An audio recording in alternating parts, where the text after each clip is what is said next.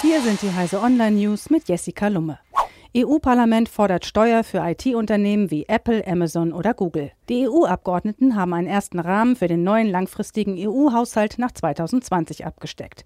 Darin machen sie sich unter anderem für Steuern auf digitale Monopole, Plastik und den Emissionshandel stark. US-amerikanische IT-Konzerne wie Apple, Amazon, Google, Facebook oder Microsoft sollen künftig ihren Teil zum EU-Haushalt beitragen. Für die vorgesehenen Steuern haben die Abgeordneten aber noch keinen Details vorgegeben. Historischer Meilenstein. Microsoft KI übersetzt Chinesisch so gut wie Menschen. Ein Forscherteam bei Microsoft hat ein maschinelles Übersetzungssystem programmiert, das chinesische Nachrichten ins Englische überträgt und dabei genauso akkurat arbeitet wie ein menschlicher Übersetzer.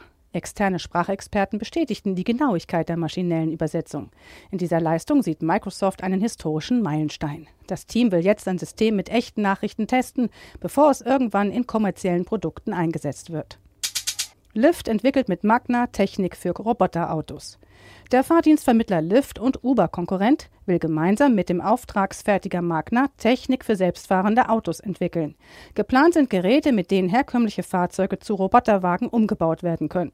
Die Technik soll sowohl in Autos des Fahrdienstvermittlers eingesetzt, als auch von Magna in Wagen verschiedener Hersteller eingebaut werden können, betonten die Unternehmen. Kunden von Amazon Prime bekommen über Twitch monatlich PC-Spiele geschenkt.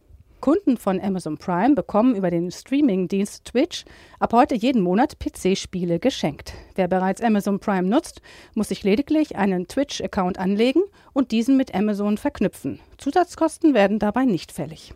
Zum Start hat sich Amazon offensichtlich ins Zeug gelegt. Heise Online empfiehlt das Mystery-Abenteuer Oxenfree und den Shooter Superhot.